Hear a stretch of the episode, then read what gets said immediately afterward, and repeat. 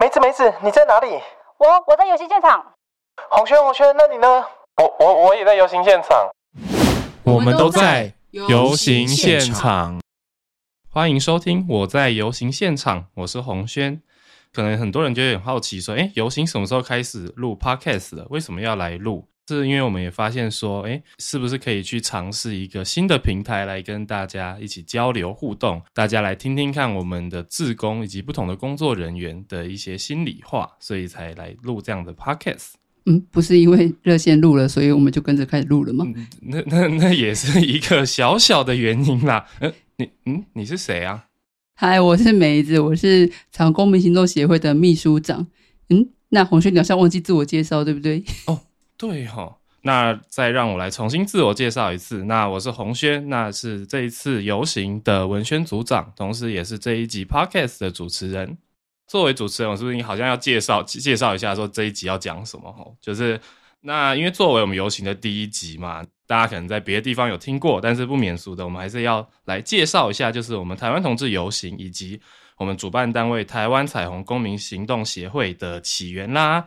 在这漫漫长的二十年中的一些一些爱恨情仇啦等等的各式各样的故事。第一集就要这么硬吗？嗯，这听起来很就是休闲啊，很适合茶余饭后的话题之类。会不会让主持人觉得太沉重？不会啦，作为一个主持人，就是要知道，就是作为第一集的主持人，总是要有一种任重而道远的感觉嘛。虽然这句成语好像不应该这样用，但是 anyway，就是说作为第一集的主题嘛，我觉得就是说要让大家来快速的认识一下我们。好，那我觉得作为第一个可以跟大家聊的话题，其实就是。请梅子来跟大家聊一下，说我们这个台湾同志游行它是怎么开始的？我每次听到那个热线的志伟啦，在讲到说游行是怎么开始的时候，就会觉得，嗯，这个状况真是有够离奇的。因为热线是目前台湾最久的同志运动组织，那在两千年的时候，也是台湾唯一一个有立案的同运组织。那那时候，那个市政府有编了一笔未来同志公民活动的那个预算，嗯。因为是给同志的嘛，所以他们就跌着人找热线啦。那热线二零零零年开始用这笔预算办了运动会，办了园游会，然后又办了卡拉 OK。等到第四年拿到这笔预算的时候，已经在想说，我们还能干什么？那时候就是大家，大家是指那时候的前辈们，就说台湾还没有自己的同志游行，那不如我们来办一下同志游行好了。那第一届的台湾同志游行就在二零零三年登场了，就这样，就这么就这么莫名其妙开始。那就是一个公，就是一个台北市的同志公民活动底下的一个一个小活动，这样。那只是这个活动办完之后啊，因为哦那年参加的人数只有一千人，然后走的路也只有从二二八公园到西门町这么短短的几百公尺。但是因为是第一次的同志游行嘛，所以其实。所有的媒体都来播喽，那每个每个有线电视的那个晚间新闻都是那个同志游行的画面，其实那时候还蛮轰动的。这也那个让那个那时候的市议员就是王世坚在议会咨询，就是市长说为什么要把一笔经费用来办这么伤风败俗的活动，然后是要让大家要变同性恋吗？用这么重的词，对，所以市政府应该 就市政府。这笔预算其实没有停下来过，哦，所以我觉得这也是让人蛮吃惊的事情。但是，但是因为就是那时候的呃王世坚议员讲了这句话之后，让所有的那个同志团体哦都很愤怒，然后也让很多同志想说，既然你说我们是伤风败俗的活动。那我们就要继续办下去，我继续伤风败俗下去。大家就很叛逆，继续对，就继续伤风败俗下去。然后就开始有这种什么呃性别人权协会啦，然后同光啊、热线啊，就继续，然后就有钱的出钱，有力的出力。就大家是其实是以 NGO 作为单位，然后来来合办接下来的每一年的台湾同志游行。所以那时候因为是。NGO 们一起合办，所以才叫做游行联盟，是以 NGO 为单位的结盟这样子。哦，所以意思就是说，大家一起对一起决定主题，然后一起决定在哪里集会，然后一起决定今天要干嘛这样子。那因为除了游行以外，大家平常还有其他的自己的会务啊，自己的自工，自己的一些行政事情要处理，所以游行对于每个单位来讲，它只是我额外需要花时间来做的一件事情。所以当游行从一开始一千人、两千人，然后到五万人，就是二零一一年的五万人的时候，大家觉得这个行政啊，跟那个会计上的财政很难负担的时候，大家都希望说，诶，可不可以有一个独立的单位专门负责办游行就好了？然后，呃，那时候的游游行联盟的各组的伙伴，其实也就是各个 NGO 的伙伴，然后就一起作为发起人，我就开始跑那个内政部的那个立案程序，然后就把彩虹公民行动协会给成立了。所以，我们是二零一二年七月正式的变成了一个独立的组织，然后主要负责工作就是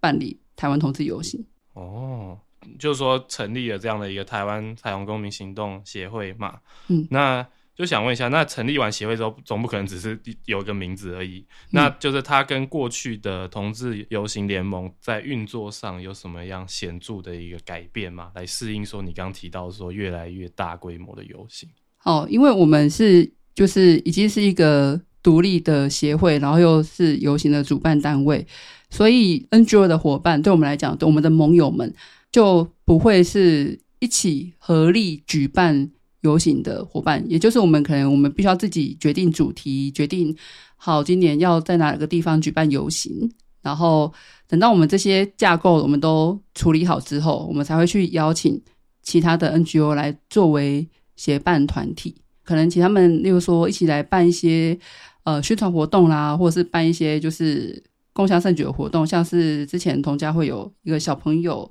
的同志游行，或者是就是热线的那个跨性别游行，类似像这样，然后或者是说请邀请他们一起来认领大队车，就是帮忙主持那个游行大队。这些这些事情，其实他们也都是从呃，可能第二届、第三届就一直做到现在。但是我们的那个其他的 NGO 的这些盟友已经退到一个协办的位置了，所以其实我们筹备、我们的执行非常仰赖大量人力。那这些大量人力是从哪里来？就是我们自己招募的筹备志工，很大的一部分，甚至有九成的志工都是同运素人，就是大家可能对于自己的性别认同相关的呃文化。那有些人是在在意的是，就是对于，例如说性别相关的，例如说像 Me Too 啊相关的议题。那有些人在意的是性这件事情，那有些人在意的是呃亲密关系。就每个人在意的东西不一样，来的自工每个人的差异性很大。那我们要怎么让这些自工有办法理解我们为什么要办游行？然后我们，所以我们开始有了大量的以前没有的那个所谓的自工培训，然后有针对于所有自工的。让大家了解哦，为什么要办游行，然后以及就是游行怎么来的，然后到就是呃深入到其他各组的关于组别自己的专门的专，就是专门否他们自己的工作方，让他们知道说，例如说让负责动线的场控知道说哦，就是呃所谓的轮椅族跟直立人之间呃视线的差异，让他们知道怎么规划动线，然后让呃负责文宣的伙伴知道说哦，在写作跟出去。演讲的时候要注意哪些东西？类似像这样，就会有自己每个组会有开始有自己的自工培训。这是以前在游行联盟的时候，大家比较不觉得需要做的事情。哦，懂，就是因为协会之后就会有一些各式各样的人进。对，就是以前真的在一开始大家在转型的时候，会觉得说我们要找的是集战力啊。对，我们要找的是一群认同游行理念。然后知道为什么要办游行，然后知道就是街头倡议的过程跟艰辛，会会举办记者会，然后有办法一开口就是讲出各种议题 的志工，然后来参与来参与这样的筹备。那我就想说，哎，这个这个标准其实有点高哎，因为因为就是如果他从来不在。NGO 里面工作过的话，其实一个人平常是不会知道那么多事情的。所以，当我们成立了协会之后，我们也同时看到了、认清到了，就是志工，就是素人的志工，其实占筹备比较多这些事情。所以我们在志工的培训上也越来越花时间，在让大家理解每个社群需要被看见的，以及每个社群不同文化还有处境这件事。嗯，我觉得我觉得这蛮重要，因为毕竟。集战力当然是最好啦，只是就是很难找，就是就有就当赚到。对啊，而且就是如果大家都只想要集战力的话，那他们还是要有个地方长出集战力嘛。对，哦，我觉得这也是我在我们游行，因为今年是第二十一年了嘛。那在成立二零一二年成立到现在，这这十一年的时间，其实培训志工的这部分越做是越上手，而且我觉得对很多素人伙伴来讲，我们是最低门槛，因为我们每年一定都会招募志工，嗯每年的时间游行的时间，我们招募的时间大概也都是固定的，所以今年没有报，还有明年，大家都会大家都知道说哦，我们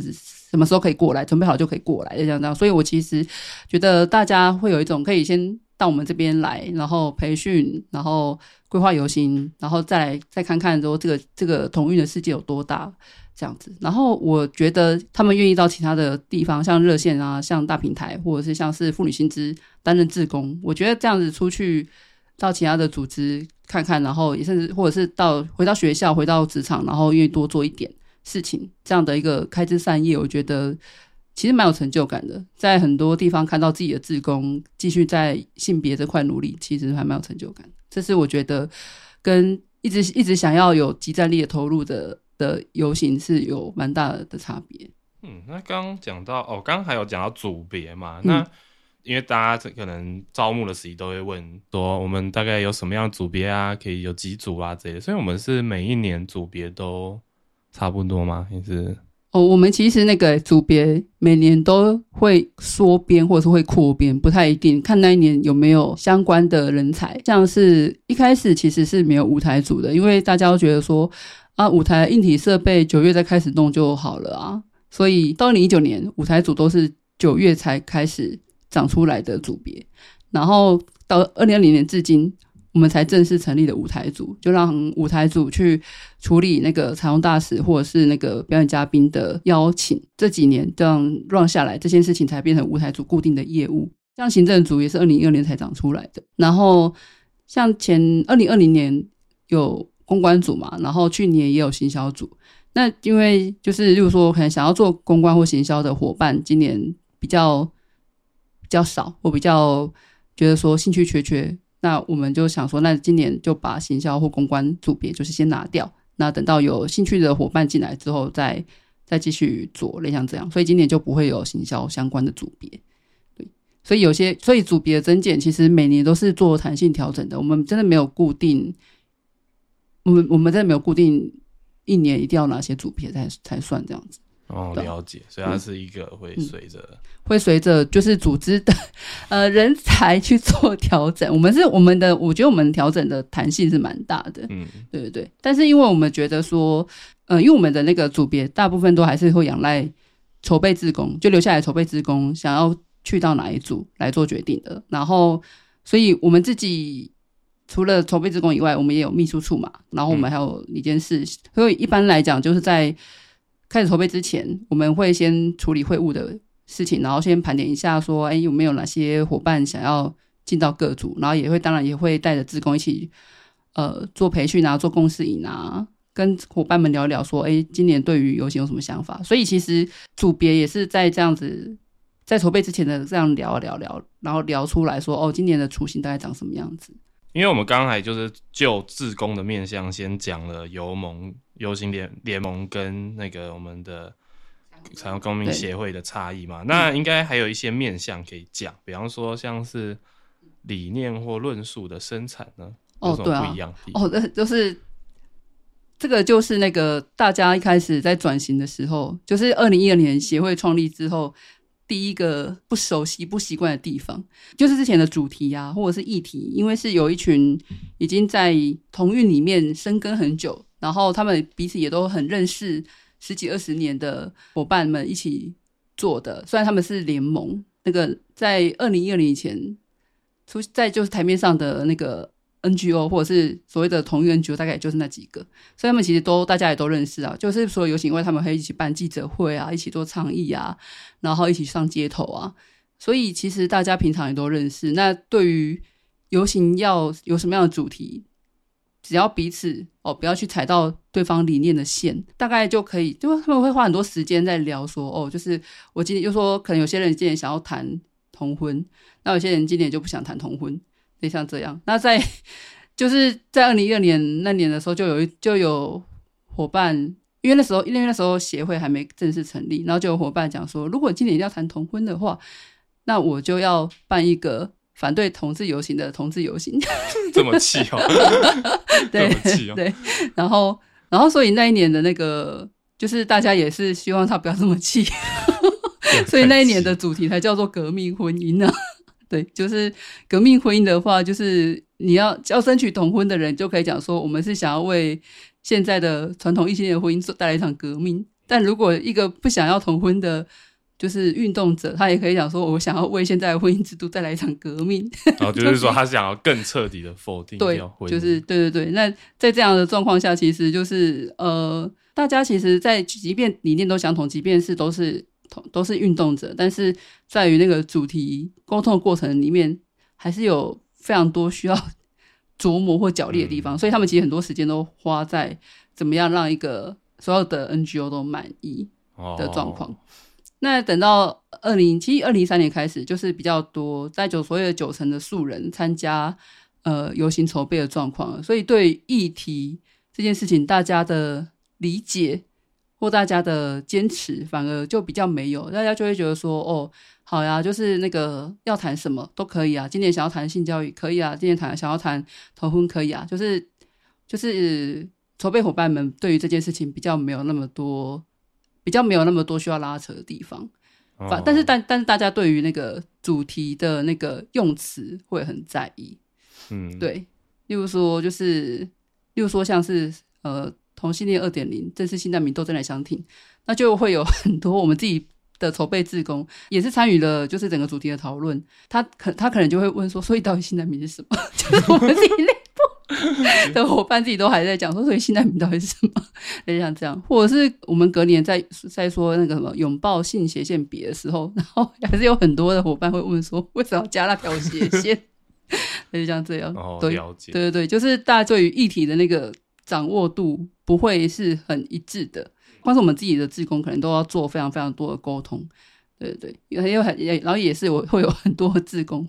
问我们说，就是那个我朋友问我说，为什么今年要讲性难民，我要怎么跟他解释？的这种状况？哦。对对对，但是老实说，即便是协会刚成立到二零一八年公投那一年，我们的主题其实都还是会基于就是这个社会对于大家还还是会预设这个社会对同志是不太认同的，就算是就算是认同，就算是尊重也是假尊重，所以 所以大部分的主题就一一二年革命婚姻开始嘛，一三年正式新难民到一八年的那个就是人人是八头彩虹，都还是会有一种就是呃比较 fight 的那个性质，对，就是我们还是得真的要动起来做什么这样子。那同婚过后呢，我们的主题基本上就是整个那个调性就温柔许多。例如说，那个同志好邻居啊，就在讲说，我们其实也都立在这个社会里面，是你的儿女，是你的呃手足，是你的邻居，是你的同事。对，就我们一直都在社社会里，想要跟大家强调说，我们也是社会一份子。跟之前我们一直在跟大家讲说，我们在这社会里，你要看见我们的那种状况就不太一样了。然后从从二零一九年通通过之后，我觉得大家对于好像跟这个社会就是要这么这么 fight 的这个情节也比较没有，所以后面的的主题基本上都还蛮，就至少至少从字面上看来看都还蛮软调性的。对，就是哦，对啊，就是包含成人之美啊，包含友善日常 in 台湾啊，嗯，然后包含无限性，就是是一个很 fashion 的主题。是不会这么的，就是对对啊，对啊，其实连连今年的主题与多元同行也都是一个非常正确，然后没有什么好挑剔。你都比起刚刚你提到的性对啊，什么性难民啊，对啊，或打破假友善，你我真自在，对啊，哦，对啊，我可以想象，就是大家光是什么是假友善就可以就可以吵个讲，就可以吵个一个礼拜。对，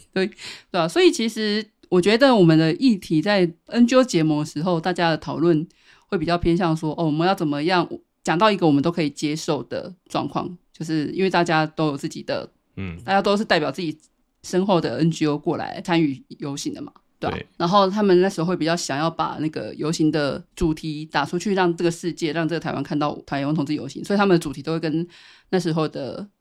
呃事情产生关联。例如说，一零一刚建立的时候，就是同性协力一零一，对哦，然后云林叫同志还很大嘛，因为那时候郭书瑶就是说杀很大，是这样哦。对对对，就这样，就是因为那年郭书瑶在那个。就是帮那个什么线上游戏，就是嗯对广告，我我以前听过对，然后对，那所以那里就就叫同志还很大，我完全没有想过这个可能性。就是这么就是这么的蹭，就是这么的蹭，没错。然后所以那个那那几年的梗大概都是走这种这种调性的，对，反而是等反同团体出来之后，我们才比较有自己的空间。例如说那个什么呃。那个什么彩虹征战骑士滚蛋，嗯，但彩虹征战骑士滚蛋这个用的意象好像也是圣经的意象，对我好像有听说过对对对所以其实大家也蛮故意的。就是故意去踩你的。对对对，那个那可是那个就是必须要，你又说你有在做同运，然后又是对基督教要有点了解，才有办法想出那个题目，对吧？然后反而是后面的的题目，就说像是同性恋二点零，大家为什么？大家就问我说为什么？嗯，老实说还真的很难 很难理解，到底为什么那时候讨论出这个题目？但是那时候我隐约隐隐约的印象是说，因为。做了十年的游行，这个社会对同志看法都没进步，所以我们再、再次提到要看见同性恋，所以就变同性恋、哦呼应第一届。对，就是对于第一届有一个做一个相互呼应，对啊。然后后面的东西其实也都没有太软呐，主要就是拥抱性斜线别，就很多人就会讲说什么要加个斜斜线，对对对，解放暗贵青春自主嘛，大家讲说什么叫暗贵，就是每每个题每个东西都都会有人讲说为什么是暗贵，对、嗯。对对对，然后。对啊，那时候每个主每个主题基本上每年都有人在问，嗯嗯，对吧、然后反正是同志好邻居之后，就再也没有听到人家问说你的主题是什么意思，因为都很就是 都很直觉跟简单，对，都很直观跟简单，对吧、然后所以我觉得这个怎么讲，我们主题的就是这二十一年来的三变化，三个变化，其实也是蛮有趣的，对吧、然后也跟我们的组成，还有跟这个那个社会的氛围，其实都有牵扯在一起。原来如此，哦，所以所以其实也是说，在那个有大量的刚讲素人进来之后，题目就会变得比较题目就会变得比较对于特定议题的倡议性就没有那么嗯大，但题目变得难懂这件事情，可能会让 会让就是素人们觉得说，为什么我们进来了，然后题目反而变难懂？然后还要去跟朋友解释，朋友解释，对，跟朋友解释，然后还解释不出来，然后还要回头问说，哎、为什么我们题目长这样？然后所以这时候就要有自工培训哦。对，所以这时候我们开始才开始慢慢的有大量的自工培训，说为什么我们要做这个？为什么我们要讲这个？对，为什么今天要在这里？嗯哦，那刚刚讲到，我们刚刚讲到了自工组成嘛，嗯然后讲到了议题的方面，那我们嗯。可能接下来要讲一个比较现实层面的东西，就是那由盟到台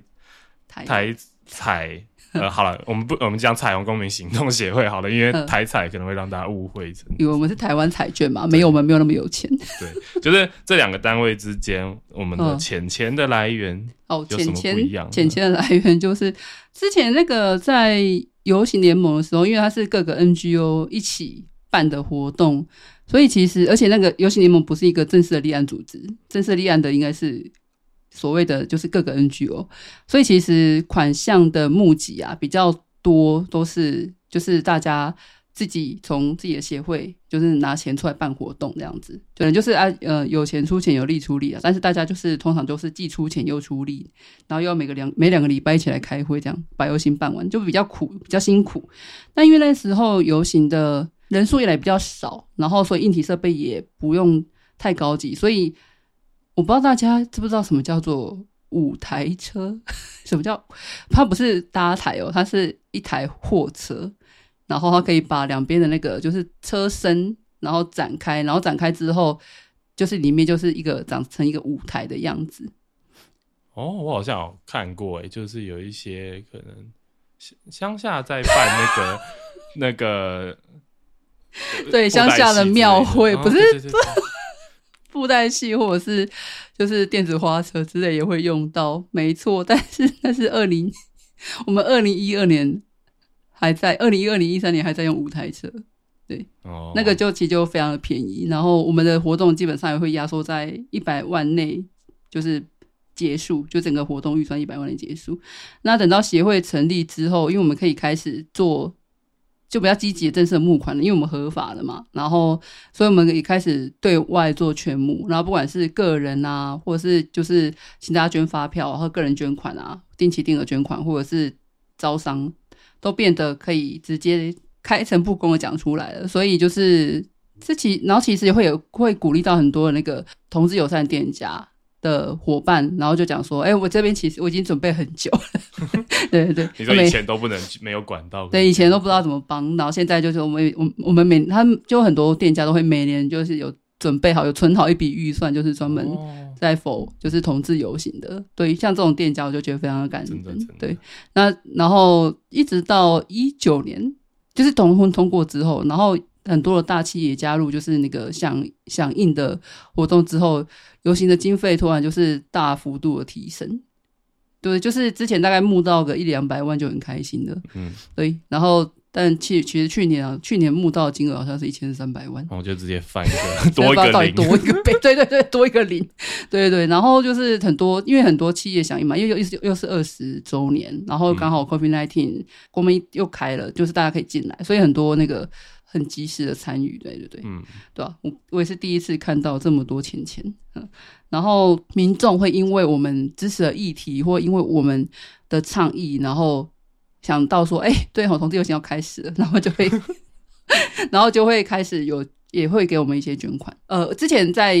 二零一一年是不能收捐款，二零二年之后可以收捐款的，然后到有到二零一九年同步通过之前，就是有三店家的支持比较多。本来就很友善的，然后本来就已经准备好，就是每年都有存好一笔钱要捐给我们的这种店家比较多。然后二零一九年就是之后就比较多企业响应了，对吧？沙达，啊，Google 啊，然后吉利啊之类的，就是这种大厂牌的厂商，然后他们出手也都很阔绰，嗯，就是那种跨国大企，对，跨国大企业。对，二零一九刚好是搭上那个嘛，同也都是同婚的。我觉得同婚通过对于募款来讲是真的有差。就是个人募款也许变少，但是那个企业的商业款项其实是变多。哦，你就说企业可能会发觉到，因为这个地方的人，我觉得对企业来讲，为什么要他们要来赞助游行？有一个有一个状况，是因为也许他们是想让自己企业内的同事的那个员工知道，说企业是挺同的，企业是在乎在乎同志的。因为同婚通过之后，你可以请婚假嘛。可是有些有些。人就算同通过，他可能跟他伴侣在一起五年、十年、二十年，他们也不会想要结婚，就是因为他们不知道他的企业到底挺不挺，到底这个到底这个婚假请下去会不会让全公司都知道，对啊，所以我觉得很多企业像 Fifty Percent 啊，或者是呃双全国际这种就是本土品牌的雷山宝金，他们都是同婚之后才开跟我们有合作的。我觉得他们在本土企业在这块会想要一直。一直一直一直支持游行，我觉得有一有一个部分的原因也是因为他们大概想要让自己内部的工作人员知道说，我们其实是挺同志的，所以你不用担心。嗯，因为你讲 你在员工里你在员工面前讲一百遍，不如你做一遍给他看。哦，对啊，就是说如果我家的企业捐款给同志游行，对，那就比真的比较可以相信，对吧？对，比起你的主管跟你讲一百遍，说我其实是很挺，我觉得超可怕对，就很多人说哦。我有很多同事朋友之类的，对对，通常就是不要太相信。但如果是如果是有实际行动的话，大家就觉得可以可以，所以嗯，可以理解。所以就是钱钱的来源，它就是有这样，也是有也是有一三个阶段，也是有三个阶段，而且有些反正也是有一些有趣的变化在，对啊。哦，那其实刚刚有讲到很多，我们就是从由联盟变成协会的。各种各式各样的一个变化，这样子，那就是那最后一题其实比较不是在比较说变化前变化后了，而是一个就是大家其实，在因为刚刚其实我们提到了很多次同婚通过嘛，对，那大家其实很常喜欢问协会或游行的问题，就是同婚过后为什么要继续游行？那先讲这个 这个问题，就是我自己有。听过啦，就是那时候我在文宣组长嘛，因为我中途要去还一个东西，那要赶回来游行现场的时候，坐计程车，那计程车一样就是绕到我们的场合说，嗯，啊，那个同婚不是通过了，为什么还要继续游行？对，那你知道作为一个文宣组长，我好像应该要跟他讲些什么，嗯但是作为一个急着想赶快回去媒体中心的文宣组长，我只希望就是他赶快把我载到原本的地方，这样好。但是我觉得这个问题还是蛮重要的啦，就是说，那梅子觉得为什么同婚通过后还要继续游行？因为呃，我们就讲一个比较实际面的事情好了，就是我们先不用讲说什么，还有很多议题，还有很多社群啊什么之类的，就是还需要大家看见什么的，这个一定这个是理所当然的。但是同婚过后，的确也让很多的之前不会站出来的社群。愿意站出来，因为让大家知道说，哦，其实不是只有同性恋哦，还有其他就是说跨性别啊、无性恋啊、泛性恋的社群存在哦。重要的是，同婚过后，我就像我们刚刚讲的，那你在企业工作五年、十年，到底你的公司对于同志的态度是什么？你自己作为同志，你在公司到底是呃隐姓埋名的在工作，还是你是大啦啦在公司让大家都知道你的认同、你的生活、你的感情之类的？就你到底敢不敢请婚假？这件事情其实反而变成是同婚过后之后第一个大家会面临到的冲击。那也因为这样子，所以就是我们很乐很乐意听到很多企业他们的表态，就是说他们想要借由来参加同志游行，或想要来跟游行有一些合作，然后让他们自己跟公司的同志知道说我们是挺你的，嗯对。然后不是，其实不是只有企业，其实连那个公家机关也是，就是同样都是公部门，这个部门到底挺不挺同，跟他们与我们的合作的深浅就看得出来。之前很多那个警察，因为我们很讲到很保很保守，就是警察的单位嘛，就是、呃，因为军军警啊，通常都会被认为是很保守单位。那像一开始同婚通过的时候，就班有三对那个军人，哎四对啊，四对军人要结婚，对，然后国防部对国防部还因为这样子，然后觉得很开心，很觉得自己很进步，发了个新闻稿，结果发完新闻稿之后 就剩下一对。对对 对啊，那但是就是说，军警里面有没有同志有？那那个军警里面的环境，就让军警同志们知道说，我现在还不是出轨的时候。对对对，至少至少，我觉得台北市的警察啦，就是跟我们一起合作这么多年了，像中正一啊，或者是像是新义分局，或者是交通大队，他们因为跟我们合作久了，他们的那个态度也会变得越来越开明。对对啊，就是例如说，可能我二零二零年申请集会游行的时候，然后他们还会问我们说：“哎，你们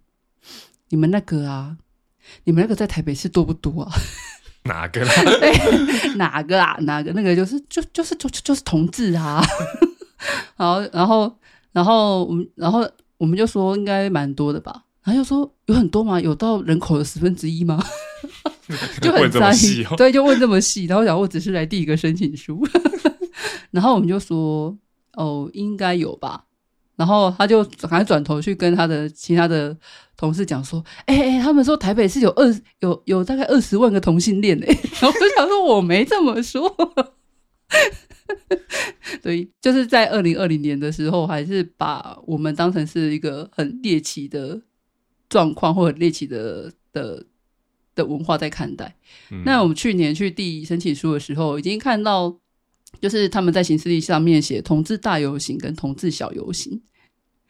同志大游行是去年的十月二十九号吧，就是我们的台湾同志游那行。小游行，那小游行是 去年十月二十八号的跨性别游行。哦 对对对，就是他们开始有一些可爱的注记。哦，对对。然后开会的时候也可以看到，就是那个他们比较多知道说，哎，我们可以怎么配合，让活动更顺利。因为之前如果我们要跟公家机关那边合作的时候，通常还是会很明显的知道知道说，哎，这个承办人是挺同还是不挺同的，哦，你说他的态度就会就很明显。对对对，就是这两年也会发现，哎，就是挺同的人越来越多。对对哦，就比较少遇到那种哦，对啊，或者是会直他们会直接表态他们挺同。哦，就像吃素人也会很容易遇到，也会很容易听到人家讲说：“哎、我我也会吃素。” 这种说法有一，种同伴的，对对对对对是你这边的对对对然后你就如果去，不管是去警察局，就去公家机关，或者甚至就是就是去跟厂商见面什么之类都好，都会很容易遇到那种我有同志朋友，不是啊就是 这个已经老梗，他们不会讲，他们会讲说就是。哎，他们会讲说我很喜欢苗博雅，哦。或者是对对对，像类像这样，就会比较直接把就是他们以他们知道有的，的的的同志关联者对对对拉进来。哦，我有遇过这种，对对他就一见面就是跟我说，哦，我的实验室的那个是同的是同志这样。所以然后想 说你不要帮人家出轨，我就想说，哦，好，我知道了，哎嗯好，这样。所以我说我们我们除了说我知道以外，我们人对啊，我想说 说，嗯，好，我知道那里有同志，好，就就是就没有下文。对对对嗯对，然后也也会发现那个啦，就是很多店家也越来越敢把彩虹旗挂出来，哦，对对对，然后这个是同婚过后才看得到变化，那也会知道说，就是同婚过后，我们还要继续往这方面可以多看一点，就是说，像职场上，呃，二零一九年从刚过的时候，愿意愿意跟公司出轨的，据热线统计是三十八点九，那到二零二二年七月的时候才破五十，就才有一半，哦。就是多了多了十几趴愿意对啊，所以这个就是我们可以继续追踪下去的，是说，哎，那同婚过后，我们游行继续办，在职场上面多少企业出来愿意表态支持了，然后以及就是说，那呃，在性平教育上面有多少的老师愿意开始真正的教性平教育了？同婚通过之前，老师们会讲讲说啊，那个家长会抗议啊，对对对所以就是不敢讲或不敢教。那同婚过后之后，反应突然一百八十度转变，讲说啊，既然法规都通过了，也只能教啊，没办法了。那如果家长抗议，就说没办法，法规就通过了，就是想说就变成你的背对书。你的依法行政的态度也太明显了。依法行政，我就是依法行政的教书，对，这都是觉得可以继续往往往前追踪，也是为什么同志游行要继续办下去的原因。嗯，所以其实就是说，通当然同婚通过是一个很嗯嗯很有指标性的指标性的事件，但毕竟我们的生活面向不会只有同不是不会只有结婚啊，对对对啊，然后我们的我们的生活也不会只停留在同志的生活不会只只停留在同志婚姻通过那一天就结束了，因为其实说他日常生活的一个嗯，就是职场啦、学校啦友不友善啊，对啊然后还有邻里啊，社会啊，对啊，就就是其实还是有很长一段路要走。没错，所以在就是大家都可以开心过日之前，游行还是会一天一天的办下去，我们会一直陪着大家。嗯，好励志的结尾，作为结尾来说。那我们今天的我在游行现场就在这边，谢谢大家的收听，拜拜拜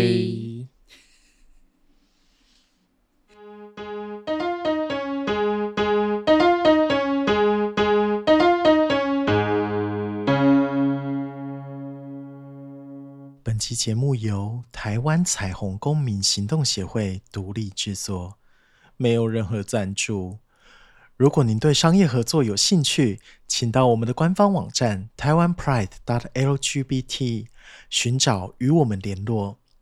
也欢迎到 Facebook 搜寻台湾同志游行粉丝专业，给予我们建议。我们还有 Instagram、YouTube 等官方频道，更多精彩的媒体内容等着你发掘。欢迎订阅我们的 Podcast，让我们下集再见。